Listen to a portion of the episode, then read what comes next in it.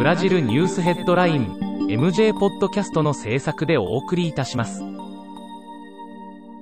ブラジルニュースヘッドラインはブラジルの法事紙日経新聞の配信記事を音声で伝えるニュース番組です。ブラジルの社会政治経済に関する記事の見出しのみを抜粋してお伝えします。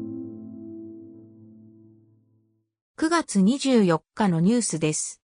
リオ市南部のボタフォンゴ区で16日夜、フード付けの黒い上着を着た男が、同区にある中国総領事館に爆発物を投げ込むという事件が起き、中国側が厳密な捜査を要請しました。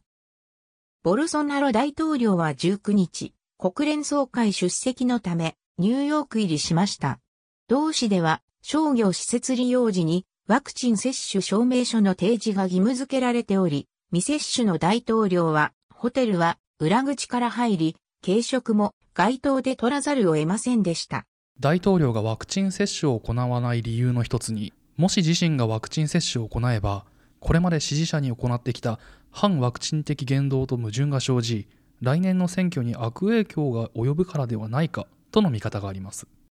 大手医療保険会社のプレベンチセニオール社が違法にクロロキンの治験を行い、7人を死亡させた疑惑に、監視、ボルソナロ大統領の施設諮問団、通称、影の委員会が関与している可能性があると現地紙が報じています。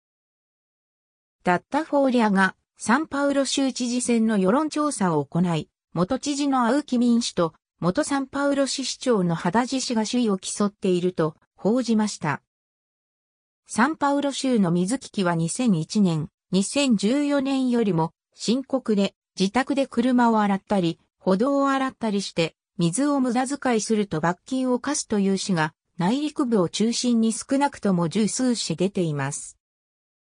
ボルソナロ大統領は21日、ニューヨーク市での国連総会でスピーチを行いました。就任して2年8ヶ月の間、汚職がないなどと発言し、国内メディアは事実と異なる虚偽発言と批判を強めています。中国を代表する巨大複合企業、恒大集団の債務不履行危機により、サンパウロ証券取引所の指数が20日は2.33%減を記録し、終値は今年最低となる108,843ポイントまで下がりました。国連総会のため米国訪問中の経路が保健省に21日、新型コロナの陽性反応が確認されました。